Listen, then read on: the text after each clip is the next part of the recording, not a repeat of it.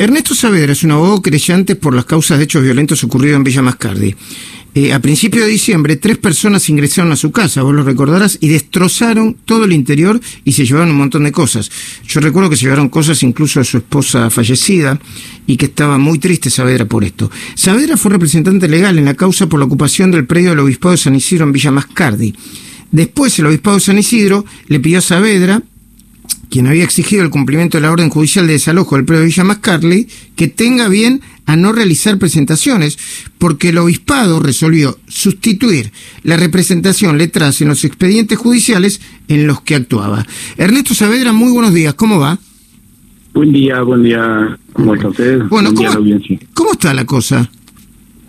Hoy un día de muchas novedades que nosotros lo vemos como con mucha buena expectativa que la justicia está empezando a, actuar y esto es el colorario que nos da ah, la pauta de que teníamos razón ya cuando lo planteamos. Eh, el fallo este que hacía referencia usted recién es un fallo señero porque hay de 120 causas que habían en curso, en la primera que tiene un, una decisión concreta de desalojo y eh, dice dos cosas fundamentalmente, que creo que han sido los fundamentos que ha vaciado de contenido eh, jurídico y filosófico a eh, al reclamo de, esta, de estos encapuchados pseudo mapuche o autodenominados mapuches que no lo son y ahora les explico por qué.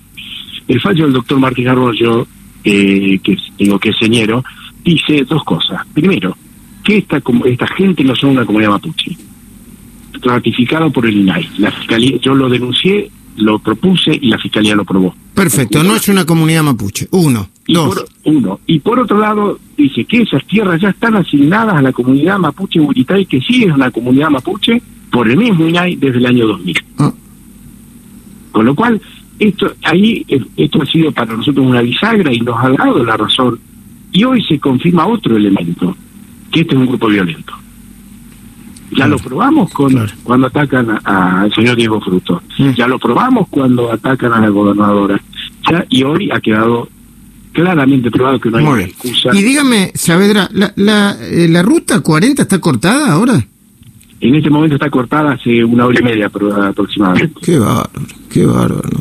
¿Y, y hay, este, hay, hay, hay colas, hay aglomeraciones?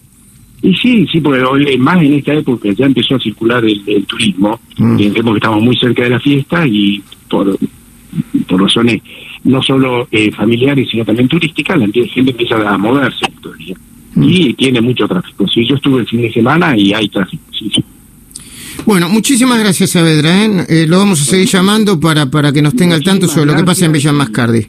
Sí, por favor, porque es, la es el único elemento que nosotros tenemos haber ocurrido, ocurrido a la justicia y apoyado por los medios que ha sido lo único que nos ha quedado, porque nosotros, ninguno de nuestros clientes ha sido violento, ni la comunidad Uritray, ni el señor Diego Frutos, ni el obispado han sido violentos, sino que han estado a derecho y eso es lo que pedimos, que se cumpla la ley. Gracias, Saavedra. Muchas gracias, que tenga muy buen día.